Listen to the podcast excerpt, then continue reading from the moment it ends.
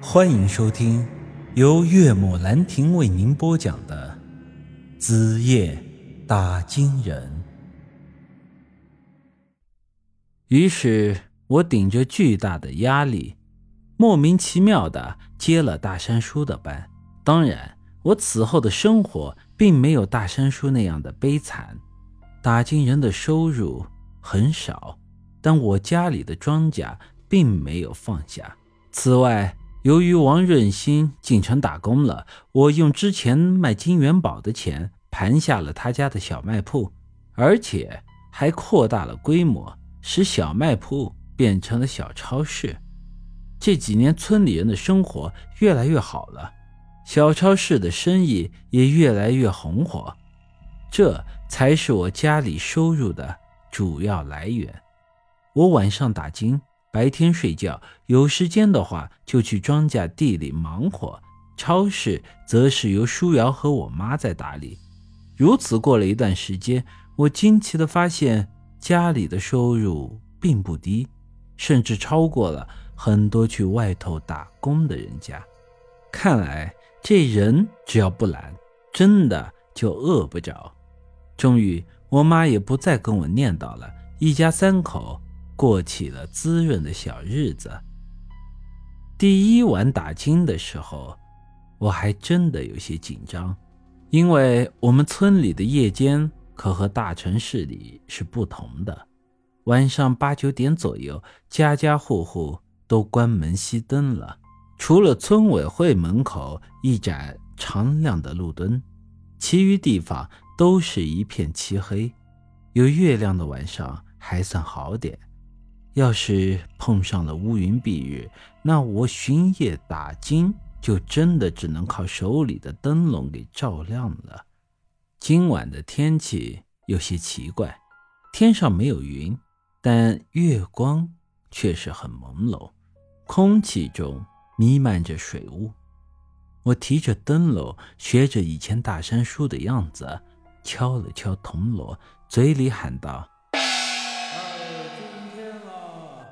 不得不说，这种感觉真的很奇妙。周围静得出奇，但我却可以大声呼喊。整个村里回荡的都是我的声音。二斤打完，我便回到家里，我妈已经睡着了。舒瑶煮好了热腾腾的面条。正在等我。以她特殊的身份，平时其实是不需要睡觉的。虽然已经开春了，但这夜间的气温还是很低。我放下手里的东西，舒瑶帮我脱下大衣。感觉如何？第一天打金。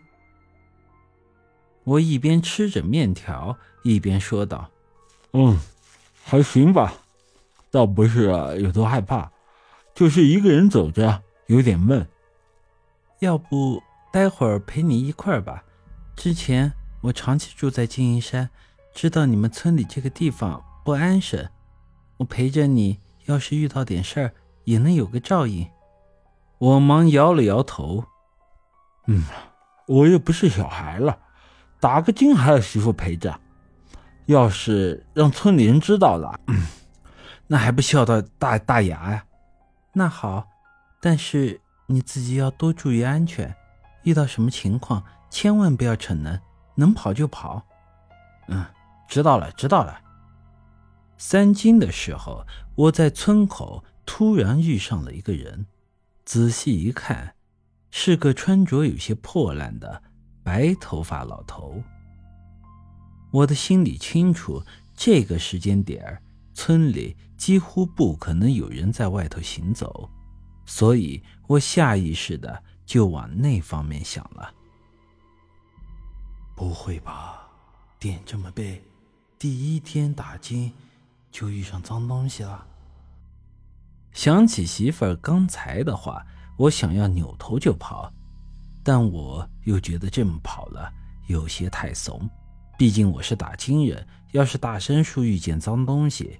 可不会这样，这玩意儿既然游荡到我们村里来了，那就说明他想要害人。我要是不管的话，说不定今晚上有人就会遭殃了。其实，在决定做打金人之前，我是做了很多的功课。我参习了大山叔的打金人秘典上记载的一些东西。除了符咒之外，书上说到柳条可以打鬼，不过仅限于一些普通的小鬼。我看这老头普普通通，想来应该用柳条就能对付。而我也提前做好了准备，如果实在不行，我还留了后手。于是我便抬头挺胸的朝着老头走了过去。当然，我没有说的太直接，只是像村里遇到熟人一样的跟他打招呼。哎，老人家。这大晚上的不睡觉，在外头瞎溜达什么呢？本集已经播讲完毕，欢迎您的继续收听。